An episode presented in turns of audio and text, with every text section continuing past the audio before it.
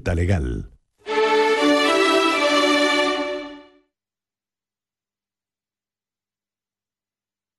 Onda Cero, Extremadura.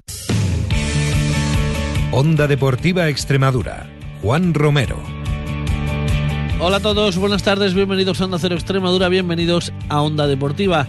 Miércoles 11 de enero, vamos ya con la jornada intersemanal que viene marcada por ese partido que va a disputar el Badajoz esta noche en el Vivero frente al Lorca en, en ese encuentro de Copa Federación partido de ida de octavos eh, de final. Vamos a ver si, si, el equipo de Agustín Izquierdo, que está esperando también hacer oficial ya el fichaje de Javi López, que ya estuvo en el club pacense hace unas temporadas, vuelve de nuevo para reforzar el ataque del conjunto albinegro. Bueno, pues eh, puede tener suerte esta noche en esa, en esa eliminatoria, como digo, frente al Lorca. Eh, no es el Lorca de segunda división B, es el equipo, eh, el otro equipo de la ciudad de tercera división, pero bueno, aún así, partido importante, como digo, para estos cuartos de final de la Copa eh, Federación. Nosotros vamos a hablar hoy en el programa, además, vamos a comenzar la clase de, historia, vamos a mm, comparar cómo era la clasificación a esta fecha del año pasado con lo que es ahora con sus similitudes y sus diferencias. Y como no, como cada miércoles hablaremos de pádel. Nos iremos hasta la para hablar con Chapo Moreno de lo que hay previsto para este fin de semana en el mundo de la raqueta en Extremadura. Así que no perdemos ni un segundo más. Arranca un día más en Onda Cero Extremadura, Onda Deportiva. Eran otros Pues allá vamos, como les decía, vamos a comenzar en el día de hoy hablando, bueno, pues de, de, de fútbol, de clase de historia. Vuelve después de las vacaciones con nuestro eh, profesor don Alfonso Baladés para, uh, bueno, pues para compararnos. Hoy vamos a hablar de comparaciones. ¿Cómo estaba la, temporada pasada el fútbol en la segunda B, en la jornada 20? temporada 2015-2016 y un año después la misma jornada, bueno, con una serie de similitudes que la verdad no dejan de ser muy curiosas. Alfonso Baladés, buenas tardes. Buenas tardes, Juan Romero. Pues sí, efectivamente, vamos a hacer hoy en nuestra clase de historia una comparativa al menos de la segunda división B en lo que respecta a nuestros representantes extremeños al paso por la jornada 20 con el primer partido de la segunda vuelta ya disputado y terminaremos con una comparación que afecta muy directamente a Extremadura Unión Deportiva. Pero vayamos por parte. Mira, en el ejercicio anterior, justo al paso por esta jornada, el cuarteto cabecero lo terminó siendo al final del campeonato. Real Murcia 40 puntos, Sevilla Atlético 39, Cádiz y con 38. Solo se modificó entre los dos equipos murcianos, donde los universitarios campeonaron con 77 puntos, desbancando del liderato a sus vecinos. Al final, tres de ellos se hicieron de plata. El Mérida de Ángel Alcázar en la primera vuelta y Antonio Gómez en la segunda, estas alturas contaba con 24 puntos, 7 menos que en la actualidad, mientras que en el curso pasado se fue de más a menos y que como los buenos padres de familia que todo lo que ganaba afuera se lo quedaba en casa, en el curso actual es la otra cara de la moneda coincidiendo con la llegada de Eloy Jiménez por un José Miguel Campo que sin entrar en comparaciones, ahí están los historiales, son de un nivel más o menos similar. Y quiero recordar que a la llegada de Campos se le dieron todo tipo de bendiciones, tales como que es un entrenador que conoce muy bien la categoría, que sus equipos practican un buen fútbol, que desde el principio sabía lo que quería, que lo tenía muy claro y que hasta había venido con su cuerpo técnico. Vamos, todo esto no me lo estoy inventando yo. Pasar de blanco al negro, pues más con el corazón que con la cabeza no es bueno. Ocurre que en este mundillo en ocasiones montas un circo y te crecen los enanos. Se hace una plantilla prácticamente nueva y cuando se trata de implantar el sistema más adecuado, que Zamora no se conquistó en una hora, te seleccionan los dos delanteros puros como Hugo Díaz y Yacín, la baja de Pablo Morgado aparte. Si Campos hubiera seguido, el equipo hubiera ido para arriba exactamente igual que con Eloy Jiménez, que sin hacerlo mal, tampoco creo yo que este señor haya inventado aquí la pólvora. ¿eh? De hecho, cuando Campos se despidió lo dejó muy claro.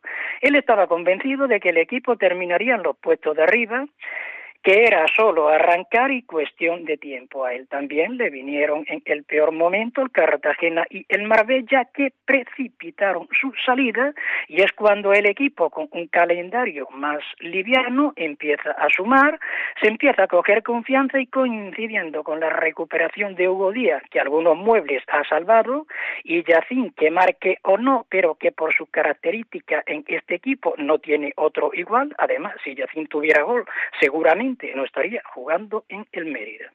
En el balance de goles a favor y en contra también es el mejor de la temporada pasada que el actual, 25 por 21, un más 4 por los 13, 23 menos 5 del curso pasado, con un Pedro Conde que monopolizaba el gol casi en exclusiva. Al final se terminó octavo a 11 puntos del cuarto, pero ese balance lo haremos ya a final de curso.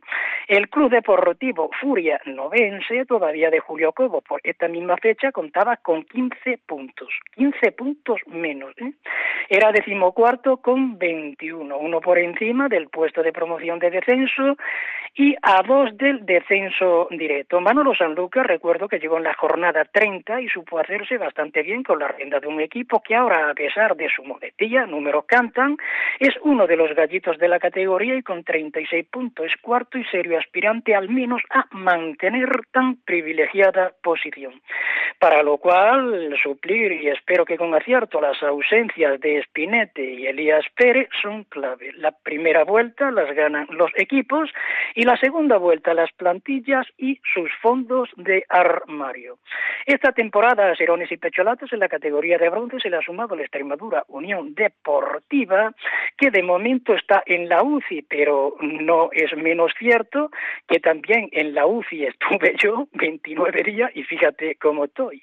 Por eso quiero hacer y sacar una comparativa que a los azulgranos le debe de servir como referencia y me estoy refiriendo en lo futbolístico a la Unión Deportiva Melilla, que la temporada pasada, justo en esta misma jornada 20, estaba último con 16 puntos y venía de perder 1-2 en el Álvarez Claro contra el Algeciras, que después terminó descendiendo. Sin embargo, los norteafricanos reinvirtieron la situación con unos movimientos de despacho casi clonados a los que están haciendo los azulgranas. El cambio de entrenador salía Fernando Currás y llegaba Juan Carlos Granero, se producía en la misma fecha que Juan Saba lo ha hecho por su tocayo Velasco.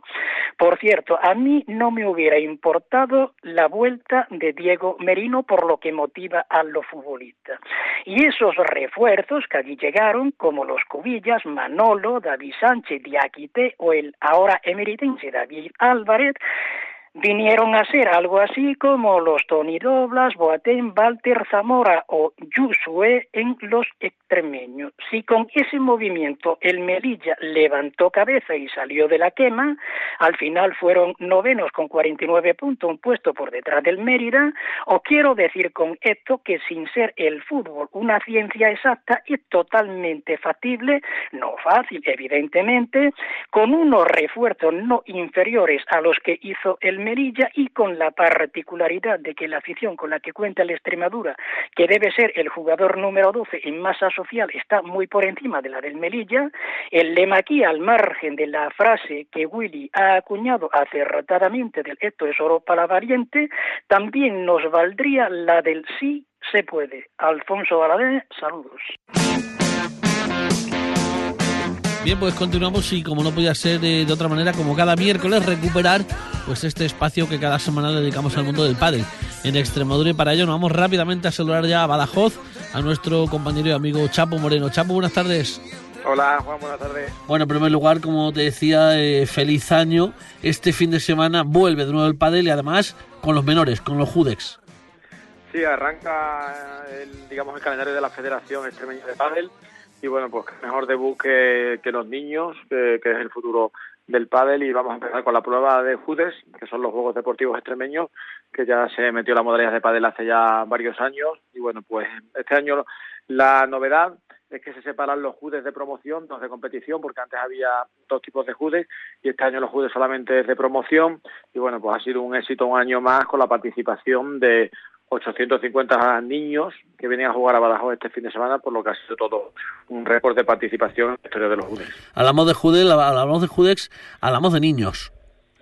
Sí, los Judex se juegan en categoría Benjamín, Alevín, Infantil, Cadete y Junior, que son de niños desde 8 o 9 años hasta 18, en categoría masculina y femenino. Y bueno, pues, para albergar a tantos niños en Badajoz, 850 niños, pues lógicamente necesitamos la ayuda de muchos clubes. Se juega solamente el sábado, es una, es una sola jornada, bueno, y se juega en, el Club de Gol Guadiana, se juega en el Casino de Badajoz, se juega en La Cañada, en el Complejo Alcántara, en La Hípica y en la y en Sánchez son los clubes que se juegan todos y solamente se juega un día como hemos dicho el sábado y luego bueno pues los UDEX vienen niños de toda Extremadura en los cuales eh, vienen se desplazan en autobús que están pagados por la Federación Extremeña de Padel y la Junta de Extremadura y bueno pues es gratuito vienen con sus monitores y bueno pues una jornada desde las 10 de la mañana hasta las 8 de la tarde que suele terminar. Ahí mm, podemos empezar a descubrir ya pequeños talentos. Sí, aquí se ve el futuro y de hecho, bueno, pues los mejores jugadores que están en la selección extremeña todos han pasado por la por las pruebas UDEX y bueno, es un poco una toma de contacto con el padre porque aquí se juega a muy poquito, solamente se juega a cinco juegos, ¿vale? Y entonces, bueno, pues una aproximación al padre y luego ya realmente se juega este año que hay un circuito de menores en el que la siguiente prueba es el fin de semana siguiente, el 21, en, el Club de Cáceres, el padre encubierto de Cáceres, y bueno, pues ahí ya se juega 3 tiene que estar federado, y bueno, pues ahí ya están los niños que más están destacando en el padre eh, Este fin de semana, ¿cuál es la normativa? Bueno, es un, es un cuadro, es un cuadro eh, tipo de pádel como todos, solamente que en vez de jugarse a tres sets como es la normativa, se juega a, a cinco juegos. Entonces, bueno, pues eh, son partidos más cortitos porque son muchos participantes por ejemplo, por, decir la categoría que más participantes ha tenido, en la categoría infantil masculina, 91 parejas. O sea, 91 parejas es un torneo normal de un fin de semana en un club con 8 o 9 categorías. Y aquí solamente en una categoría hay 91 parejas. Mm. Entonces, para terminar eso en hora, pues son partidos muy cortos y muy rápidos y para que los niños jueguen muchos partidos con diferentes rivales y bueno, pues vayan conociendo el deporte.